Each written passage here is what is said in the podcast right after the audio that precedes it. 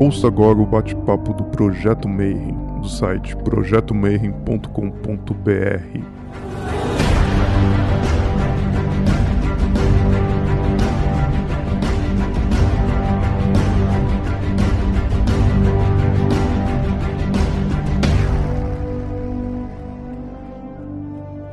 Bom dia para você que é de bom dia, boa noite para você que é da boa noite boa tarde se você acabou de receber a notificação e está vindo ver mais um vídeo. E hoje eu tenho certeza que você já veio com sangue no zóio, porque o assunto de hoje vai ser caminho da mão esquerda, demonolatrias, demônios, satanismos, luciferianismos e um monte de coisa. E você já ligou esse vídeo com medo. Mas o meu convidado de hoje vai mostrar para vocês que nem, satanista não tem que ser um cara malvado. Aliás, os caras mais legais que eu tenho entrevistado são todos satanistas. E aliás, aquele cara do centro kardecista, dependendo de para quem você perguntar, vão falar que ele também é satanista. Né? Mas hoje eu vou chamar um expert. Então hoje meu convidado é Zach Bekeb, que é demonolatra. Como é que você tá, Manão? Tranquilo, tranquilo. Estamos 100% nas graças dos deuses ancestrais. E aí, gente, como que vocês estão, beleza? Hoje a gente está aqui para falar sobre demonolatria, mão esquerda, e principalmente para desmistificar essa calhorda aí, esses bandoleiros da internet que saem falando que para você ser satanista, para você ser demonólatra, para você cultuar um deus ancestral, você precisa ser mal. Eu vou provar por A mais B para vocês aqui que isso é história da carochinha, é coisa de Hollywood. Maravilha. E não esquece, segue o canal, eu sempre esqueço.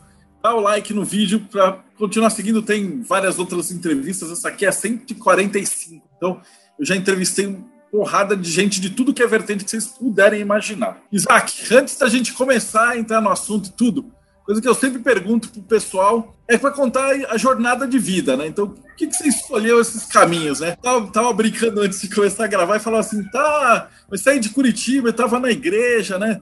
Tomava hóstia e tal. Daí jogou RPG, 30 anos depois o cara tá aí com um templo de demonolatria, né? Como é que é isso daí? Então, cara, eu assim, a minha história ela sempre foi ligada ao outro lado, né? Eu não tive muita escolha, porque vamos ser sinceros, a minha avó era aquela pessoa que ela se dizia espírita e ela incorporava alguns espíritos que se assemelhava muito a uma umbanda. Só que diferentemente da umbanda e do kardecismo, ela falava que ela era uma espírita primitiva, que ela era uma espírita sem sem regra. E depois de muito tempo eu descobri que ela usava uns pozinhos meio diferente dentro das imagens dela, né? Então ela tinha os santos católicos que ela colocava e ela falava que eram os guardiões dela ali. Só que tinha uma coisa que ela fazia, que era o pó de morto. Né? Normalmente ela pegava terra de cemitério, algumas outras coisinhas, tanto que ela ia direto no cemitério, pó de túmulo, ela limpava o túmulo do meu avô, pegava o pó né, de alguns outros túmulos e ela colocava nas imagens. E eu, desde pequenininho, camboneei minha avó. Para quem não sabe, cambona é aquela pessoa que fica do lado do médium, servindo água, é, tirando alguma dúvida dos consulentes, essas coisinhas mais tranquilas. Só que a minha avó falava que eu tinha um grande, uma grande mediunidade, e eu comecei a incorporar muito novo, mas muito novo, até que ela precisou fazer o que ela chamava de fechamento de corpo para que eu viesse a desenvolver mais tarde. Anos se passaram, né? E eu sempre conversando com a minha avó, toda vez que eu vinha do interior do Paraná para Curitiba, onde ela morava, a gente fazia os rituais, ela me benzia, ela pedia para eu benzer ela, e assim a gente foi indo. E, cara, com 10 anos de idade, surgiu, graças àquela revistinha Planeta, quem tem mais de 40 vai lembrar, uma revistinha Planeta, um jogo de tarô de Marsella, cara. E minha prima comprou aquela porcaria lá. E, mano, eu gostei daquele negócio de jogar cartinha e saber o futuro dos outros, jogar cartinha e conhecer uma personalidade. E fui lá e pedi para o meu pai me adiantar uma semana de mesada para eu comprar a revistinha. Meu pai, puto da vida, foi lá e deu dinheiro, cara. E ali eu não parei mais. E minha avó gostou, pá. O Zeke, né? Vai agora, tá no nosso caminho. E eu, pau, estudando, estudando. Fui para magia cerimonial, fui para um monte de coisa. Entrei para Rosa Cruz, Fiquei algum tempo ali, bastante tempo dentro da Rosa Cruz, até que um dia eu conheci o paganismo, um paganismo moderno, vicano ali, né, o, Wicca, e tava me achando o pica. Saía conjurando os quatro elementos com a faquinha e tal. né, usando uns mantos bonitos, aquelas coisas bem Sabrina Spellman da vida, assim, e tava me achando. Aí o meu pai, ele tinha um hotel lá na cidade de Maringá, e tinha um gringo, cara, um europeu que tava morando no hotel praticamente, e um dia ele viu eu saindo, porque ah, eu achava tão bonitinho que eu saía já paramentado, né? E ele me viu saindo e ele falou, garoto, vem cá. Isso eu tava com 17 anos, mais ou menos. Ele falou, garoto, vem cá, você curte essas coisas de paganismo, mas tudo naquele português bem arrastado. Daí eu falei, cara, eu gosto. Ele falou, então vem aqui que eu vou te mostrar o que é paganismo de verdade. Cara, ele me levou pro quarto que ele tava no hotel lá do meu pai, abriu uma mala de roupa, e tinha de tudo que você imaginar ali dentro de material mágico. E ele falou, cara, é o seguinte, eu sou de tradição assim, assim, assado, e se você quiser aprender o caminho mais tradicional, eu te mostro. Daí eu falei, pô, legal, vamos aprender.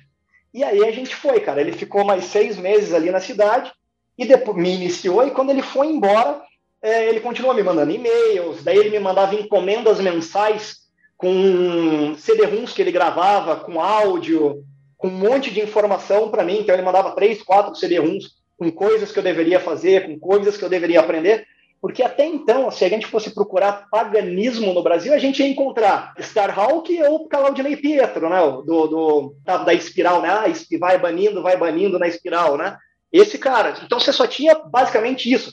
Estamos falando de 1996, né? Internet nos primórdios. Então, ou você ia para livro, ou você se lascava, né? Porque América Online, você tinha que ficar esperando a meia-noite do sábado para poder não pagar mais o pulso da ligação e poder fazer alguma coisa. E ali foram alguns anos. Aí, meu pai faleceu, eu vim para Curitiba, continuei estudando magia cerimonial, fazendo os rituais, estava dentro da morte, já participando do martinismo tal. Toda aquela coisa na, na direita, na direita, na direita.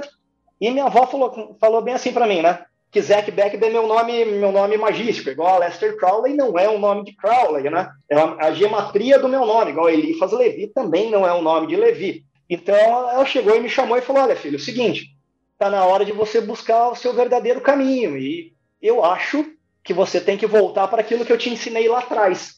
E aí eu falei: Ah, avó, tá bom, né? um belo dia, um colega meu me chamou para ir para um terreiro de Umbanda, eu fui e gostei. Só que as minhas entidades começaram a ser um pouco rebeldes e não aceitar as regras da casa foi quando eu saí da Umbanda e fui para um terreiro de Kimbanda. Nesse terreiro de Kimbanda, eles tocavam Kimbanda semanalmente, né? Dois dias na semana, sexta e sábado. E depois de algum tempo, eles me iniciaram num candomblé de Angola, mas não esse candomblé de Angola de orixá. Candomblé de Angola, eu sempre buscando as coisas mais tradicionais. Candomblé de Angola de Inquice. Fiquei vários anos, fiquei dentro dessa casa num total de nove anos, e no ano que eu ia dar a minha obrigação, algumas coisas começaram a acontecer, né? Começaram a acontecer dentro dessa casa, e a minha então namorada na época, que se tornou minha esposa, minha segunda esposa, ela começou a me mostrar algumas coisas que o pai de santo fazia com relação à minha pessoa, e eu comecei a perceber que eu estava sendo assediado moralmente dentro da casa pelas entidades não não aceitarem a forma que eu pensava e a forma que eu trabalhava. Isso fazia com que eu ficasse completamente excluído. E uma coisa foi bem legal, que por eu ser o cara que era excluído, eu passava por sabatina todo final de semana. Então aquelas provas de fogo, de se queimar, né? Eu tenho várias marcas no corpo de queimaduras, de charuto, de ferro, de meter a mão no dendê, de pegar a brasa quente, fumar charuto e pôr na língua, charuto na, na testa. Tem várias marcas, algumas não ficaram marcadas, outras ficaram marcadas porque tinham que ficar marcadas, e era semanalmente. Isso só serviu para me dar mais credibilidade. Só que tinha um problema. Essa minha esposa, ela era crente, né? uma crente não praticante. E aí ela foi me mostrando, e um dia eu falei, vou largar tudo. Daí ela falou assim, e por que, que você não vem na igreja comigo, então? Liga para o teu amigo que é evangélico e vamos para a igreja dele. Eu falei, olha, religião por religião, lasque-se, vamos para lá. Lembrando, eu fui para a igreja com conhecimento de espiritismo, né, dessa parte de incorporação, e de paganismo, e os dois conhecimentos práticos. Cheguei na igreja, você bater no peito e falar que você é ex-satanista, cara, uou, né? Crente adora um ex, ex-satanista, ex-pai de santos, falar que é ex-jogador de futebol, eles também vão te dar moral. Se você falar que é ex-jogador de basco, também vão te dar moral, porque a palavra ex tem poder para ele. Eu acho que tem mais poder até que o nome de Cristo ali dentro do negócio. E aí os caras começaram a me dar muita trela dentro da igreja e eu galguei degraus ali dentro muito rápido. E eu fui chamado para ser, inclusive, auxiliar de jovens, discipulador e seminarista. Fui para o seminário, fiquei três anos. Só que, cara, mesmo estando lá, falando que eles queriam ouvir, a conta não batia. Eu via os caras expulsando Kundalini, eu via os caras expulsando Ajna Chakra, eu via os caras colocando a mão na pessoa e falando para sair, sai a mosca, para sair, sai espírito do anticristo, né? Coisas que não, mesmo dentro do judaísmo, são coisas que não têm sentido. São coisas que o neopentecostalismo e o pentecostalismo deixaram o ser humano meio irracional. E chegou um dia que eu falei, cara, eu tô vendo coisas demais, eu tô ouvindo coisas demais, e todas aquelas entidades que tinham me acompanhado, né, elas começaram a gritar dentro de mim, e eu resolvi sair. Larguei tudo, cara, larguei fama, larguei prestígio, para vocês terem uma ideia, eu tinha convites para pregar na igreja do Cláudio Duarte, para pregar em algumas outras igrejas grandes de Belo Horizonte, de Brasília, de São Paulo, do Rio de Janeiro. Se eu quisesse, meu amigo, eu tava rico. Eu tava rico, só falando que eu era ex-satanista, ex-pai de encosto, ex qualquer coisa que eles quisessem ouvir. Mas isso nunca foi o meu, o meu forte. Eu saí, e no dia que eu saí da igreja, eu fiz uma promessa para mim mesmo, que eu jamais ia deixar nenhuma pessoa controlar mais a minha vida, nem controlar o que eu pensava, nem controlar o que eu sou e nem o que eu quero ser. E nesse ponto, eu já conhecia o satanismo, mas o satanismo hollywoodiano. E um dia eu tava, fazia uns quatro dias que eu tinha saído da, da igreja, eu falei assim, cara, já tô fazendo meus rituais de novo, já tô acendendo minhas velas para Beuzebu, que foi sempre, né, tirando a parte do Azatron, né, ali da, do culto odinista tal, foi sempre o meu deus de devoção. Já estava fazendo tudo de novo, já tinha feito novamente a consagração de alguns objetos mas fazia tudo escondido. E um dia eu chego em casa da minha ex-mulher no, no, lugar ali, puta da vida, que tinha descoberto. Cara, dali foi ladeira abaixo, né, o relacionamento. Ali já, cara, de uma pessoa sexualmente atrativa, passei a ser o demônio, né, entre aspas, na figura encarnada, que ela não podia encostar em mim, senão ela ia ficar doente, ela ia ficar maculada. Então, cara, eu fiquei uns bons oito, nove meses sem ser, desde que eu me assumi satanista. E, cara, se eu ficasse nervoso, tava, se eu tivesse vendo um jogo de futebol xingasse o juiz, é porque eu era satanista. Se eu tivesse jogando videogame e xingasse o carinha que eu não conseguia matar para passar de fase, eu tava xingando porque eu era satanista. Se eu é, xingasse alguém no trânsito, eu tava xingando porque eu era satanista e não porque eu era uma pessoa de fala de temperamento mais agressivo, igual eu sempre fui dentro da minha história inteira. Isso acabou fazendo com que meu relacionamento acabasse. Nesse período aí, ainda no relacionamento, eu humildemente acabei entrando para uma escola iniciática, né? E, cara, a escola iniciática tinha algumas provas, e eu, logo nas primeiras provas, fui convidado para fazer parte do conselho de mestres da escola. Eles me iniciaram como mestre e falaram: cara, você tem conhecimento muito além do que um neófito está procurando, e você pode ser um mestre satanista. Você já tem o conhecimento ritualístico, você já tem o conhecimento das doutrinas, das práticas. Foram lá e me iniciaram. Só que até então, eu estava naquela coisa de youtuber bonzinho, sabe? Aquela coisa que só chegava lá e confrontava uma verdadezinha aqui, outra verdadezinha ali, mas ainda não tinha essa ideia de montar um templo, de montar algo algo praticamente meu para mostrar a minha verdade, para mostrar aquilo que eu aprendi, cara, desde os meus 10 anos de idade ali. E aí quando minha mulher, né, minha ex-mulher, a gente termina o relacionamento na véspera do Natal do ano passado, né, eu já era conhecido como demonólatra, eu resolvo tacar o foda-se na sociedade e me assumo como demonólatra. No meu trabalho, eu começo a usar uma guia, né? Aquela guia que vocês verem meus vídeos do canal, eu sempre tô com ela, eu só não tô com ela hoje porque ela tá no altar reconsagrando, porque eu troquei um, um, um fecho dela, né? Então estou reconsagrando a guia, quando voltei a usar uma guia consagrada para Beuzebu, aonde quer que eu fosse, é, se a galera me pergunta a religião, eu já falo satanismo, né? Ou paganismo, dependendo da onde tem a escrita mas eu não deixo eles marcarem outros, né? Eu sempre falo, cara, não, eu não, minha religião não é outros, cara, eu sou ou pagão ou satanista. Se você não tiver capacidade de escrever isso, então não coloque na ficha. Porque se você não tiver capacidade de aceitar a minha religião, você está cometendo um preconceito contra a minha crença religiosa.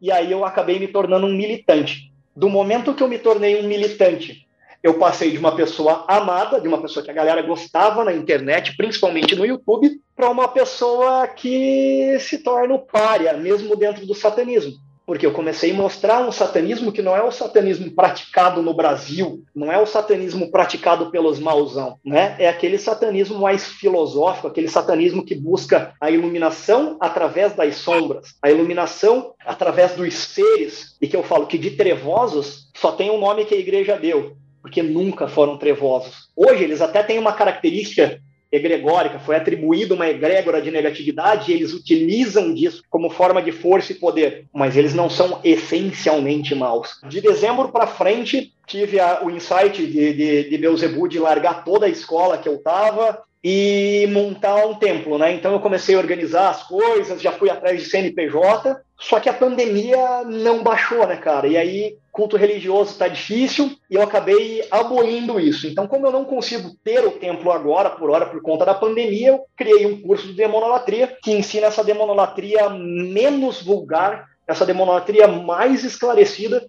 e essa demonolatria que não visa matar inimigo, ela até pode ser usada para matar um inimigo magisticamente, mas onde o foco é a sua união com um ser maior. Aí você pode chamar de Satã, pode chamar de quem você quiser, meu amigo. Tá? Você pode chamar de Shiva, pode chamar até de Jeová, se você quiser. O que importa não é para o caminho que você está indo, é se essa porcaria de fé que você tem vai te levar para um lugar melhor. Porque se ela te transformar numa pessoa pior, ela não tem sentido nenhum. Então, a primeira pergunta que eu tenho que fazer é: então, o que, que é demonolatria? Eu preciso ser malvado para para demônio? Como é que é esse nome? Que o nome já dá aquele medão, né? O cara deve ter clicado aqui para assistir esse vídeo, mas assim meio com medo.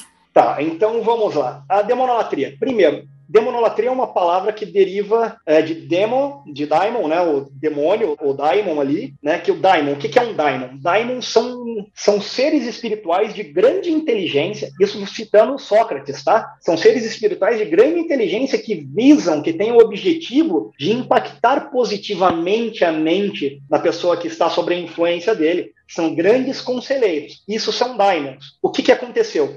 A Bíblia né? A, a, Bíblia ela transforma a palavra daimon, quando ela transforma, ela vai do grego para o latim, para a palavra diabolo ou diavolo. Né? E aí ela coloca um outro significado de nefasto, maldito, maligno, trevoso, né? enquanto não era. Então, demonolatria, latria, culto, prestação de oferendas, homenagens, é o culto a essas divindades que podem ser divindades da natureza ou como seres não nascidos, nascidos, alguns seres até divinados. Uma coisa que a gente tem que lembrar é que a demonolatria ela tem uma irmã quase gêmea, que é a demonologia, que é a demon, a mesma coisa, né? Com logia, estudo. Então é aquilo que vem a favor. Então, o estudo da demonologia, ela vem dar ferramentas para que o demonólatra possa ter realmente coisas reais para seu culto, e não mais aquelas ferramentas nefastas, aquelas, aquelas ferramentas vis que nós temos da igreja e dos grimórios medievais para frente. Mas a história da demonolatria, ela começa tão junto quanto o homem aprendeu o que era luz e sombra. Porque é, é impossível você falar de demonolatria sem pensar em paganismo.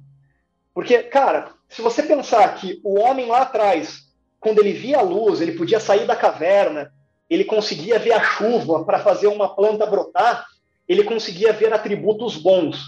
Né? Mas quando vinha a noite, vinha a neve, ou vinha um animal feroz, ele via atributos ruins. E nessa coisa de bem e mal, ele criou seres que eram ambíguos. Eles eram horas bons e horas maus. Você pode ver, às vezes o sol ele é ótimo, mas às vezes ele pode castigar. O mesmo fogo que pode esquentar uma família durante uh, o inverno, que pode fazer um alimento, ele pode matar uma criança que esteja dormindo próximo da fogueira, né, caso a roupa pegue fogo. Então, eles criam deuses ambivalentes. E nesses cultos dos deuses ambivalentes, nós começamos a ter os cultos às oposições, a polaridades que não eram tão polares assim, elas se mesclavam em uma dança infinita, como um yin e yang ali, contínuo e perpétuo. Isso evolui da caverna, tá? Eu vou pular vários períodos aqui, tá? Até as tribos e as cidades-estados. Quando a gente chega nas cidades e estados, esses seres eles já têm características mais elaboradas e os panteões eles começam a surgir. Então ali nós temos o panteão assírio-babilônico, nós temos o panteão mesopotâmio, nós temos os panteões africanos, nós temos os panteões gregos, romanos, é, hindus e todos os deuses que a gente vê ao redor da, da Terra. Por que é importante a gente lembrar de panteão? Porque a galera fala que a demonolatria ela surge lá atrás na caverna. Não, cara, ela não surge lá atrás porque a demonolatria ela é um sistema organizado de culto e crença, que ela só foi organizada a partir do monoteísmo abrâmico. Porque foi a partir do monoteísmo abrâmico que começam a existir algumas coisas. Por exemplo, a Bíblia cita que Jeová fala né, que eu sou a raiz do bem e do mal, que nada acontece sem passar pela mão de Jeová. Então, tanto o bem quanto o mal era causado por ele. Quando houve o advento de Sodoma e Gomorra, que ele foi lá e mandou matar tudo que estava lá, criança, e ele manda o anjo do Senhor, essa aflição para a terra foi causada por Deus e não pelo demônio. Até mesmo porque, antes do exílio assírio-babilônico e a igreja, a, as tribos de Israel entrarem em contato com o zoroastrismo, não existia essa dicotomia de bem e mal. Então, no Antigo Testamento ali, quando você pega tudo que é falado, é falado que era para não se cultuar outros deuses. Não tem imagens de escultura de deuses além de mim. Não cultuarás outros deuses, deuses forasteiros, né? Algumas correntes filosóficas dentro da magia chamam de El Archer, Azerate, né, Satã. Alguns chamam de Moloch, Satã. Depende daquilo que você crê, daquilo que você entende como princípio. Mas o mais importante que a gente tem até aqui é que antes da, da, do conceito do Zoroastro, a palavra adversário, ou seja, Satã, ela era precedida de um pronome né, que era o Ra-Satã. E o Ra-Satã, então, ele era um adjetivo ou um título. Dito isto, né, e tem, cara, tem vários textos bíblicos que vocês podem checar, tá? Depois vocês podem pegar livro de crônicas, tem disso. Quando Davi ele faz o censo de Israel, fala disso. A mula de Balaão também fala disso. O livro de Jó, quando fala que estava dentre os filhos de Deus na Assembleia Celeste, lá estava Satã. Também usa o termo Ra-Satã e não Satã como uma entidade ou uma divindade. Então, as tribos elas entram em contato ali com, com o zoroastrismo, com o Ahura Mazda, né, com Arimã. E aí a gente começa a ter uh, alguns deuses que realmente eles eram opostos e antagônicos. Eles tentavam lutar o tempo inteiro por uma realização. Isso quer dizer o quê? Que pós-exílio babilônico, principalmente a partir do terceiro, quarto século ali, é, terceiro quarto século antes de Cristo, nós começamos ter, principalmente nos escritos rabínicos, uma alteração dessa imagem de Ra-Satã, como um adjetivo, como um título, para um substantivo, para um nome. Então, o mal ele começa a se tornar um mal absoluto, tá? Essa história desse mal absoluto, ele evolui até que se torne um opositor de Deus. Então, Deus ele deixa de ser o todo-poderoso e ele tem um opositor a ele que foge ao controle dele e que ele, no dia do julgamento, do apocalipse, quando viesse, sei lá, o Messias, dentro do judaísmo, eles se duelariam e acabariam se, se aniquilando. A mesma coisa que nós vemos dentro da Cabala, com aquela história, a divisão do Ain, do Ain Sof e do Ain Sof Yaur, onde a divisão dentro do caos ali, dentro da, da, do vácuo primordial, entre a parte superior, que ficaram as clifas, e a parte inferior, onde ficaram as clifotes. Chegando na Idade Média, todo esse conceito satânico, satanismo, essa coisa maligna de Deus opositor que a igreja foi construindo e jogando todos esses deuses pagãos no mesmo balaio, ela toma corpo quando a igreja católica ela se torna forte. E ali começam os grimórios. Quando começam as primeiras catalogações ali pelo século XII, século XIII, nos grimórios, dizendo as hierarquias infernais, ali nasce a demonolatria.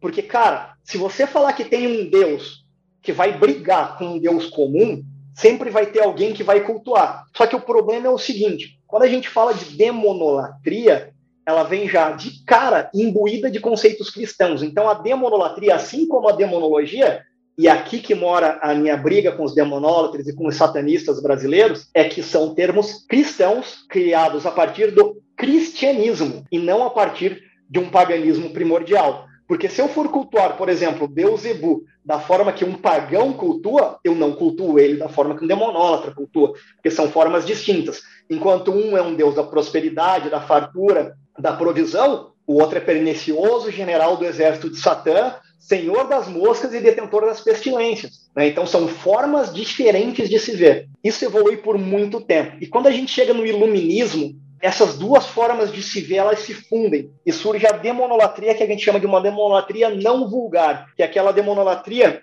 que ela se torna uma demonolatria iniciática. Essa demonolatria iniciática, ela depende de iniciações. Então, ela é uma coisa que lembra muitas ordens de mistério, só que ela se torna, então, uma religião. Né? É um sistema mágico, é um sistema místico, mas ela é uma forma de religião, porque você precisa de um mestre, você precisa de alguém que te guie, e essa demonolatria sacerdotal, ela passa a ser imbuída de alguns dogmas. Por exemplo, o maior dogma dentro da demonolatria é a vontade humana. Então, você faz aquilo que te dá vontade, aquilo que te acha certo. Se algum ritual fere a sua, a sua índole, fere o seu caráter, então que você não pratique esse ritual. Entendeu? Você tem a liberdade de praticar ou não praticar as coisas dentro da demonolatria. Lógico, algumas coisas são bases, como a apresentação a uma divindade, a apresentação ao grupo, a iniciação. Depois da iniciação, alguns ganhos de ferramentas, como a, a, o atame, a espada, o hobby sacerdotal, a estola. Né? Existem alguns rituais específicos que só quem recebeu esses rituais eles têm direito de receber. Então, cara, eu falo bem assim que a demonolatria hoje, como ela é vista no Brasil, ela é uma demonolatria vulgar medieval em resposta ao cristianismo. Já a demonolatria sacerdotal, essa demonolatria mais praticada na Europa e nos Estados Unidos, ela é uma demonolatria mais culta, mais iluminativa e é uma demonolatria que busca com que o homem, através da ativação mental das energias dessas divindades, encontrem a divindade, não somente no exterior, mas se faça parte da divindade, buscando a iluminação, o poder pessoal e a autodeificação. O objetivo maior é tornar-se o Deus da sua devoção. Eu acho que a história da demonolatria ela é bem complexa se a gente for pensar em quesitos demonolatria real, a demonolatria como ela é, e como ela é vendida. Porque é muito fácil hoje você bater no peito, sair gritando Astarote, Astarote, igual eu vi um vídeo esses dias atrás, o cara metendo uma faca na mão e jogando sangue num sigilo. Só que isso não é demonolatria. Qualquer retardado que tenha um mínimo de conhecimento de magia pode fazer isso, e nem por isso ele se torna um demonola. A ligação que sempre fazem entre a demonolatria e o satanismo e o luciferanismo, qual é a diferença entre essas três vertentes? Então, assim, o satanismo, por mais que os satanistas eles tentem dizer que eles têm uma raiz antiga, o termo satanismo ele só é cunhado a partir de Lavey.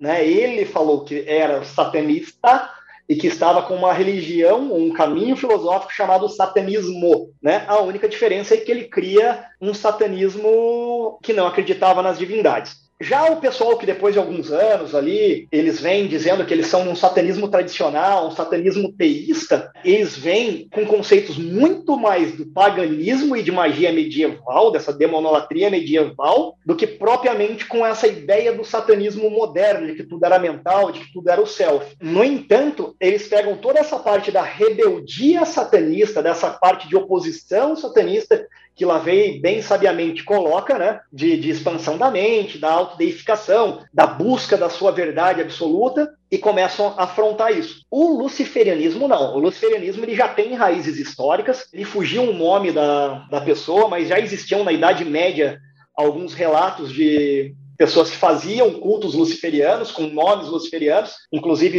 essa mulher que me deu branco agora do nome dela diz que ela foi torturada pela Inquisição até que ela fizesse um sabá para o inquisitor, né? Aí ela vai lá, prepara o sabá para o inquisitor e depois da Inquisição ela é morta, né?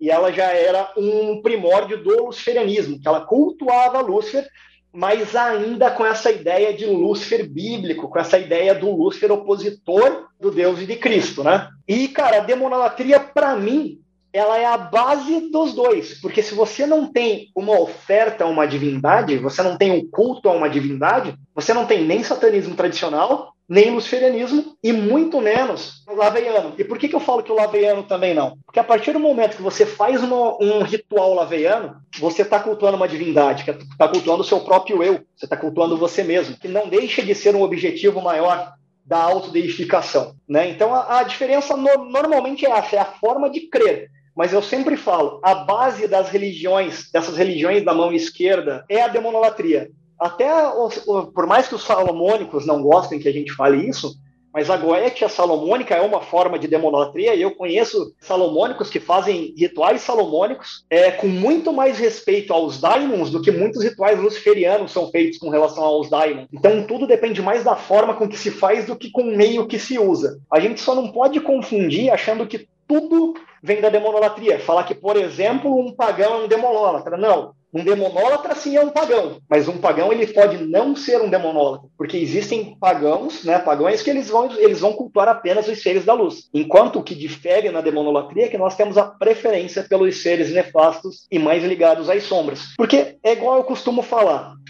Aqui atrás de mim, ó, vocês podem ver, ó, que conforme a minha mão ela se mexe na parede, ela deixa uma sombra. E quando a gente visa, a gente vai de frente para a luz, que é o caminho da mão direita, a gente acaba negando a nossa existência, aquilo que a gente não quer que ninguém veja, que é a parte que está atrás do meu braço. E essa parte que está atrás do meu braço, como eu não integro ela comigo, né, como eu não faço a integração dessa parte, ela cria mais sombras, porque eu vou, ó, quanto mais eu me aproximo da luz, mais sombra eu deixei para trás. Agora, por exemplo, se eu vou pelas sombras, ó, tirando a luz do meu notebook que está aqui, ó, eu diminuo muito a sombra do meu braço. Com mais eu aproximo, o meu braço ele já não gera mais sombra na parede igual ele estava gerando no mesmo lugar. A sombra que está aparecendo agora é da outra luz, e não da fonte de luz que estava iluminando antes. Então eu costumo dizer que quando você vai pelo caminho das sombras, integrando as mazelas da vida, integrando a podridão, a esquisitice e as coisas nefastas que você vê nas, nas clipas, que você encontra hoje atribuído aos diamonds, você consegue ter uma iluminação muito melhor, porque a partir do momento que você ganha de um vício, você cria uma virtude. Mas nem sempre você ganhando uma virtude, você controla um vício. Né? Então, é basicamente essa a diferença. Assim. Essa parte que você falou de quando você ganha um, uma virtude, nem sempre você perde um vício, eu acho muito sensacional. Porque o pessoal fica muito preocupado, ah, vou conseguir vários, vários vícios e esquece, né? Às vezes o estudo da sombra, né? E eu gosto, eu tenho no curso de Kabbalah, sempre tem o curso da Árvore da Morte, que a gente estuda as clifas. Mas não é que você estuda a clifa porque você quer ser um bandido. Né? Tem muita gente que confunde e você vai escolher, cada uma das clifas tá, tá associado ali com o reverso, tipo, mais óbvio, vai, Samael, que é a mentira, a contrapartida de Rod, que é informação. Mas eles estão juntos, porque se eu tenho uma, um monte de informação, eu escolho o que, que eu vou falar e se eu vou contar uma mentira ou se eu não vou contar uma mentira. Então a árvore da vida e da morte, elas estão muito, muito perto, né? E é muito engraçado, porque quando eu falei que ia te entrevistar, várias pessoas mandaram assim, falar assim, poxa, mas um satanista, aí você vai dar espaço para o mal, é, entrevistar o pessoal do mal. E eu falei, gente, cara, tem que sair de fora dessa ideia de, de vilão de filme de Hollywood. Né? Sim. E aí uma pergunta que pediram para eu te fazer, que é clássica, né? Eu recebo toda semana nego pedindo pacto para enriquecer, para vender a alma e tal. Você deve receber isso diariamente, né? Deve ser um negócio muito engraçado. O que é o pacto real e essa certo. ideia de dar dinheiro para ser escravo de Satã, dessa pegada que os crentes imaginam que seja o satanismo. A ideia do pacto, como a gente tem hoje, é uma ideia que vem da literatura. Se eu não me engano, é o livro de Fausto, que tem uma, uma, uma hipótese de, de, de pacto romantizada, onde é vendido a alma em troca de riqueza, em troca de algumas outras coisas. Quando a gente tem essa ideia romantizada, principalmente na, na, na Idade Média, ali, com os grimórios, começa a acontecer algumas trocas, né? A galera começa a vender a, a alma, vender a vida para Satã, em troca de poder, em troca de. É, olha, corrigiram, foi Goethe que, que fala disso, né? E começa a ter essa ideia romantizada. Só que o pacto, como ele é original, ele não tem nada a ver com isso. Porque existem pactos e pactos. O pacto real, isso é uma briga minha ferrenha que falam que eu só falo isso porque eu não sei fazer pacto. É, o pacto real, ele não é um pacto de propósito, não é aquele pacto que eu falo assim, quero ganhar na Mega Sena e ficar milionário. Mas é aquele pacto que eu falo assim, em linguagem leiga, mano, eu curto você pra caramba e eu quero me tornar o que você é. Me coloca a sua inteligência, a sua força na minha vida e cuida de todos os setores da minha vida. Um pacto, ele não te transforma numa pessoa milionária mas ele te transforma numa pessoa próspera. Porque quando você pactua, você abre a sua mente para zilhões de oportunidades que até então você não perceberia. Usando de alguns termos hindus, você consegue abrir seus chakras para algumas percepções extrasensoriais, algumas percepções supra-humanas que favorecem você no dia a dia. Entretanto, o pacto, como é vendido hoje, principalmente pela internet, pelos mauzão, né, os caras que ficam, ah, Satã Forrage, né, e fica gritando, ah, vi Satã, ah, vi Satã. Eles vendem um pacto que, na verdade, eu falo que, cara, não é um pacto, é um acordo, porque ele tem prazo de validade e ele tem objetivo concreto. Então, o pacto é pacto para enriquecer. Só que normalmente você não diz o que é enriquecer. Então, o seu enriquecer pode ser uma coisa, o enriquecer do pacto é outra. E aí você fala que o pacto não deu certo, mas você ganhou uma promoção no teu trabalho. Você enriqueceu, entendeu? Pacto para pegar mulher, pacto de sedução, tem mulher que faz, fala que vai fazer com Lilith, inclusive. Como se Lilith fosse é, 100% promiscuidade, enquanto não é bem esse o arquétipo, né? A verdadeira história dela. A mulher faz isso para dominar vários homens e ela usa dessa desse subterfúgio para cometer alguns atos pecaminosos, entre aspas, porque eu não acredito em pecado, né? E cara, essa ideia romantizada do pacto de você dar algo para a divindade, em troca dela te dar algo, é muito Hollywood, é muito literatura. E infelizmente, com o advento da Goetia ter se popularizado, principalmente por alguns canais pouco éticos na internet, né? Começou-se a falar que quando você faz um pacto com um daimon, ele te dá o que você quer. Então, hoje, estava conversando com um sacerdote luciferiano, amigo meu, que ele está acompanhando uma pessoa há alguns meses já, e essa pessoa estava instruída para fazer um pacto, até que ela viu um vídeo na internet dizendo que a pessoa ganhou na loteria por cultuar Moloch, por fazer um pacto com Moloch. E assim como isso, várias pessoas dizem, né? Por exemplo, eu sou pactuado com Beuzebu. Então, pactuar com Beuzebu não poderia ter inimigo, porque pela lenda, Beuzebu destrói todos os inimigos do satanista. Né? E não é bem assim que a banda toca. Nós sabemos que o pacto real ele só é um aumento de possibilidades. E o pacto ele só pode ser feito por uma coisa que você tenha valor. E o que é a coisa que você tem valor? A única coisa que o ser humano valora hoje, a única coisa que o ser humano ele, ele aprecia mais do que o dinheiro, não é nem a própria vida, mas é o tempo. Porque veja bem, quando uma pessoa reclama do trabalho, ela reclama que ela está no trabalho perdendo tempo e não tem tempo para fazer o que ela gosta. Quando uma pessoa fala que ela não está vendo a pessoa que ela ama, ela não está reclamando que a pessoa está ausente, mas ela está reclamando que ela não está passando tempo suficiente com aquela pessoa para matar uma saudade. Então, o tempo é a moeda de maior troca. E com o tempo, entenda-se, dedicação, devoção e estudo. Em nenhum momento um, um daimon, ele pede adoração. Em nenhum momento um deus, ele pede oração diária. Em nenhum momento ele quer que a gente seja um cristão ao contrário. Eu parei de cultuar Jesus, que eu ficava rezando o terço, rezando o, o rosário para Nossa Senhora de Guadalupe, né? E agora eu vou ter que rezar o terço para Paimon. Não, cara. Isso não é satanismo, isso não é nem luciferianismo. O que eles querem? Eles querem que quando nós sentirmos a necessidade de um contato, nós façamos isso de coração. Esta é a melhor entrega do pacto. Qualquer outra coisa do tipo, tome lá da cá. Então vamos dizer, Marcelo, que você é um daimon. E eu quero fazer, quero aprender uma coisa que você pode me ensinar, que é o seu curso de cabala. Eu chego para você e falo assim: durante 10 meses eu vou te dar um AirPod e eu vou mandar para sua casa.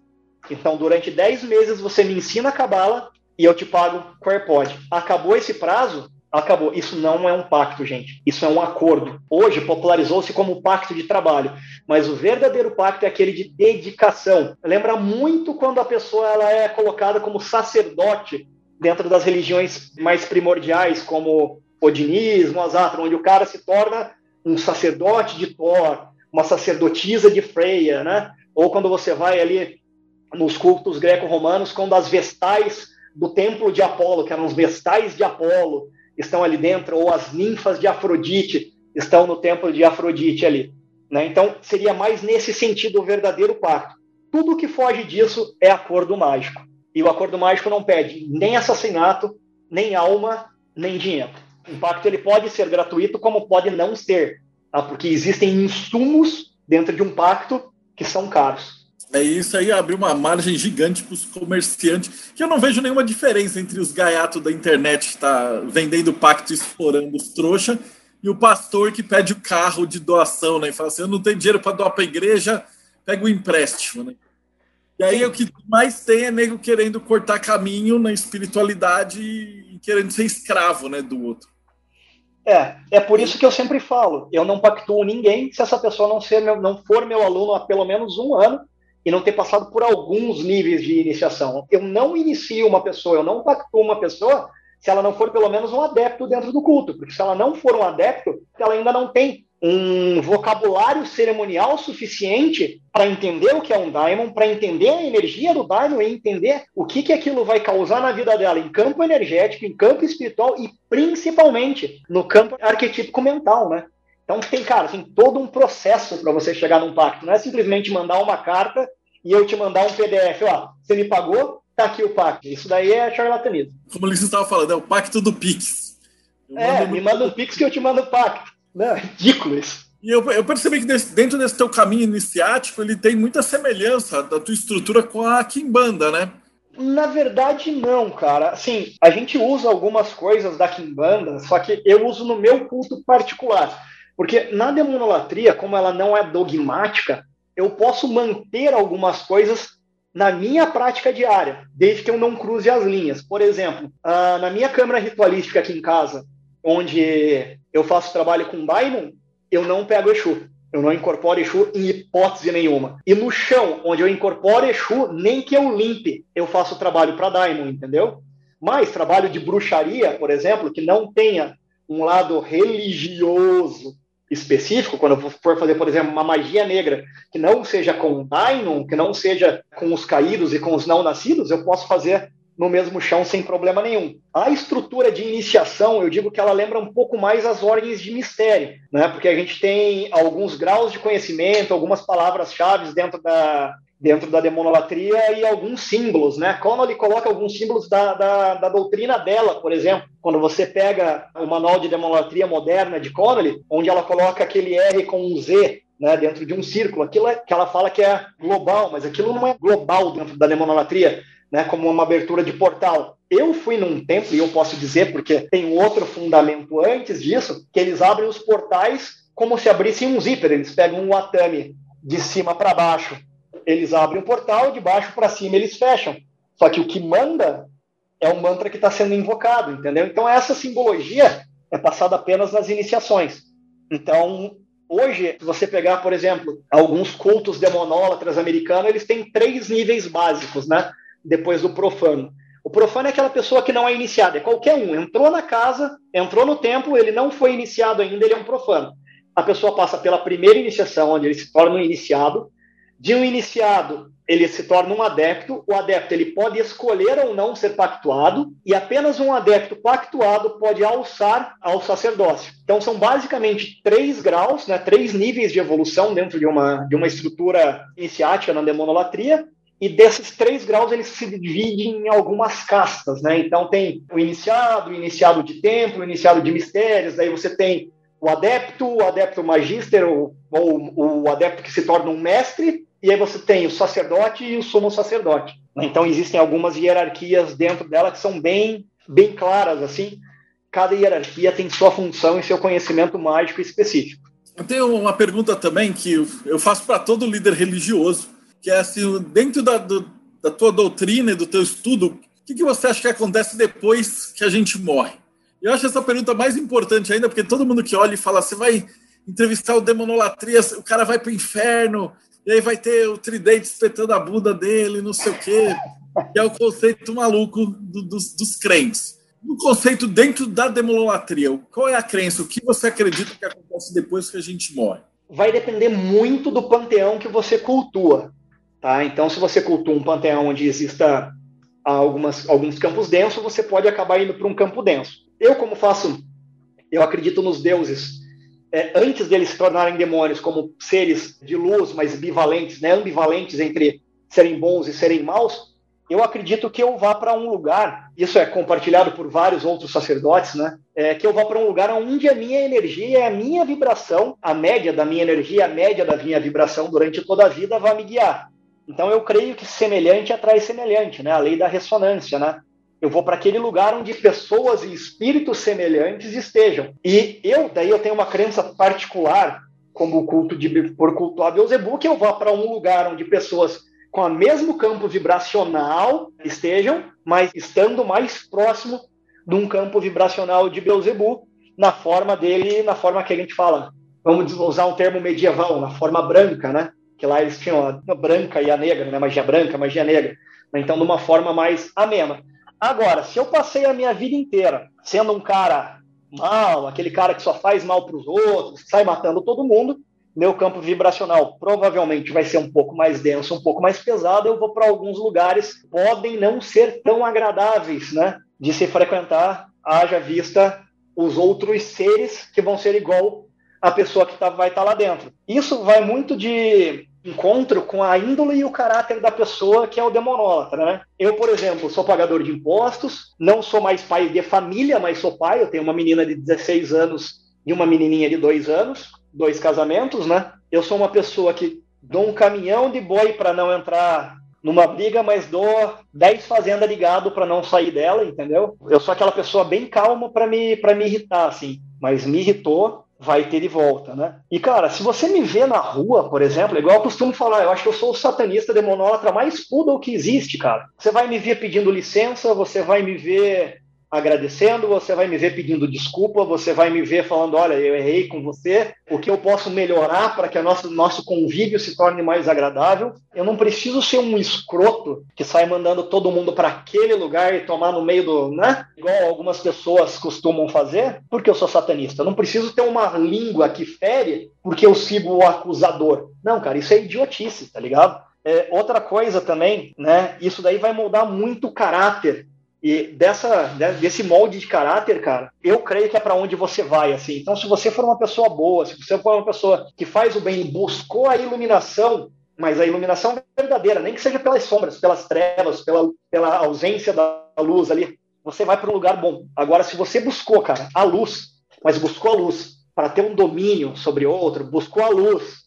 É porque hoje o que eu mais vejo, cara, Hoje, nos dias de hoje, é nego falando que não é satanista, que não faz o mal, mas fazendo magia noquiana para tirar nego do emprego, para pegar vaga. Que eu mais vejo é cara fazendo magia noquiana para dominar a mente do outro.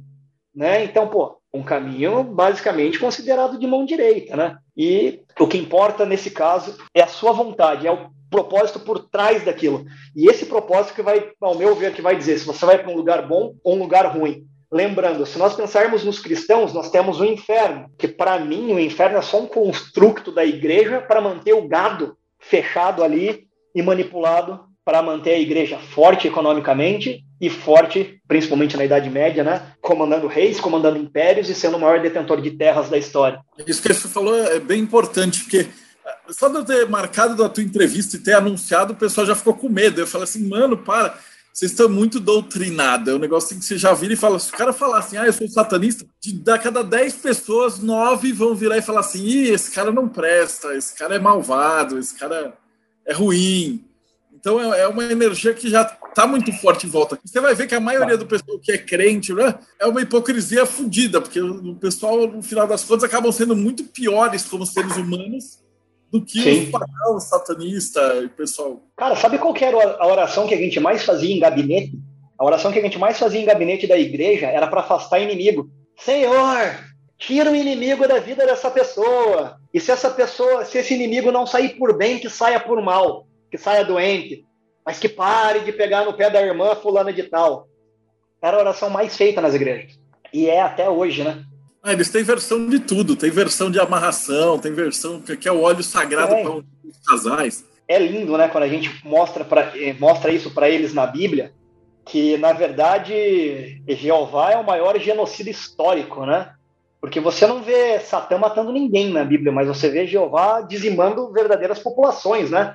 Inclusive, quando você pega o livro, se eu não me engano, é Deuteronômio ou Josué. Eu sempre confundo os dois livros ali, quando tem a, a, a parte dos domínios, da expansão, que é mandado passar a fio da espada e poupar as mulheres e as crianças e o gado das tribos que moravam longe da terra prometida. Já nas que moravam perto da terra prometida, Jeová manda matar tudo, para não sobrar nada, não sobrar nem o gado, e ele manda destruir inclusive a erva do campo.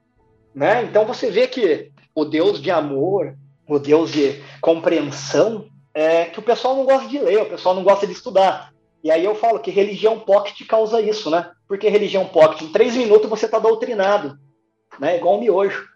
E para fechar, a última conselho que você daria para os jovens que estão buscando essa demonótria. E, aliás, eu até vou pedir para você passar uns conselhos que eu vi teu vídeo sensacional sobre o jovem místico. Ele tem o, o jovem satanista, né? Então, que ah. conselho você daria para o jovem satanista e como é que ele evita se tornar um jovem satanista? Tá, o primeiro, maior conselho é não seja um babaca caga-regra. Tá? Por que não seja um babaca caga-regra? Porque não é porque você começou a estudar hoje que você entendeu todos os conceitos. Então, existem muitas palavras dentro do ocultismo, dentro do satanismo, dentro da, da, das clifotes, que hoje está na moda você falar que é clifota, né? E mergulhar no abismo e encontrar Choronzon com menos de três, três meses ali, vencer Choronzon e chegar em Talmiel, enfrentar Moloch, Satã e transcender, né, cara? Só que você vê a vida do cara, não teve um, um quê de gnose, né? Então existem coisas, existem segredos, existem é, que não estão na letra, que estão ocultos atrás dos significados. E eu falo pro cara que quer ser satanista, cara, não seja babaca de achar que porque você teve um resultado positivo num ritual ou dois resultados positivos num ritual, que a sua visão é a única, que a sua visão é a maior.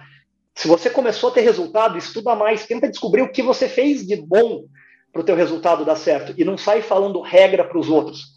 Satanismo, luciferianismo, paganismo, demonolatria, não existe proselitismo. Nós não somos religiões de conversão. Nós não queremos que você que está nos ouvindo aqui se transforme em um satanista. Nós não queremos que você que está me ouvindo aqui se transforme num luciferiano ou num demonólatra. Muito pelo contrário, nós queremos que você siga o seu caminho da forma mais feliz e plena possível. Agora, para o jovem místico, para o jovem satanista, entenda, não é porque você se encontrou que todos precisam se encontrar da mesma forma que você se encontrou.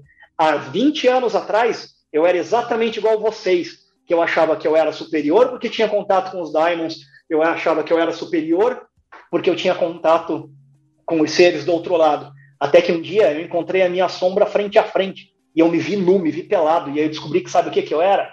Um merda, um bosta, um ser humano cheio de mazela, um ser humano cheio de defeito. E nesse momento, nesse momento só, que eu pude dizer: hoje eu sou um verdadeiro ocultista, hoje eu sou um verdadeiro demonólatra. Porque a partir do momento que eu aprendi isso, eu não julgo nem o que está certo, meio que está errado. Cara, se você está feliz onde você está, continue, mas não tente tirar os outros dos caminhos de felicidade deles. Não se esqueça, satanismo é a expressão máxima da vontade humana. E sendo a expressão máxima da vontade humana, dê liberdade para que o outro expresse também a sua vontade. Se o outro quer ser cristão, pagar dízimo, ficar lá na igreja tal, deixa o cara lá, meu, tá fazendo bem para ele. Agora, se ele quer vir com você, aí você ajuda. Não sai lá no YouTube caçando treta à toa, que você só vai se mostrar uma coisa: que você é um descompensado, que você é uma pessoa sem controle emocional e que você não sabe frear a sua língua. E tem uma frase que diz, né, que a língua é chicote do, né? E uma hora tudo que você falou lá atrás vai voltar contra você. E cara, eu me arrependo de muita coisa que eu falei há um, dois anos atrás. Eu me arrependo de muita coisa que eu falei há uma semana atrás porque como satanista e demonólatra, eu busco evolução o tempo inteiro. Então tente também buscar evolução e seja feliz no teu caminho, sem trazer infelicidade para o caminho dos outros. E para finalizar, como é que a gente consegue te achar? Então, galera, vocês podem me achar por três formas, tá? No Instagram, Instagram arroba ZecBackby, no Facebook é Facebook barra Zec.backby, que é o meu perfil pessoal, ou procura lá Demonolatria e Satanismo by Beckby, que é uma página, e o canal do YouTube, onde eu falo os absurdos e onde eu sou acusado e ameaçado de morte normalmente, né? Canal do Zack Beckby. Lá eu tenho uma série que explica um pouquinho mais a demonolatria, fala um pouquinho mais do satanismo, e lá vocês vão ver que eu também saio da casinha, eu também saio do centro e eu sou uma pessoa normal como todas as outras. Eu sou, como eu costumo falar, um saco de carne e osso cheio de fezes, igual qualquer um. E como satanista eu não tento ser perfeito. Eu sou aquilo que eu sou. Se você gosta de mim, muito bem. Se você não gosta, paciência, porque eu também vou ter que te aceitar do jeito que você é. E assim caminha a humanidade. Maravilhoso. E aí fechamos com chave de ouro. Então, para você que acompanhou a gente até agora, viu que o buraco é mais embaixo. E aqui a questão de estudar e nome, quem controla o nome quem controla as palavras controla as egrégoras. Então, não se deixe enganar aí por, por conta disso daí. Pesquise, estude e se você seguiu o canal até agora, não esquece, dá o like, segue o canal e dá uma olhada que a gente entrevistou também vários outros satanistas com várias histórias e outros pontos de vista do Lavei, da demonolatria e toda essa parte para você fazer aí um, um conjunto do que, que é isso daí. E a gente se vê aí no próximo bate-papo meio.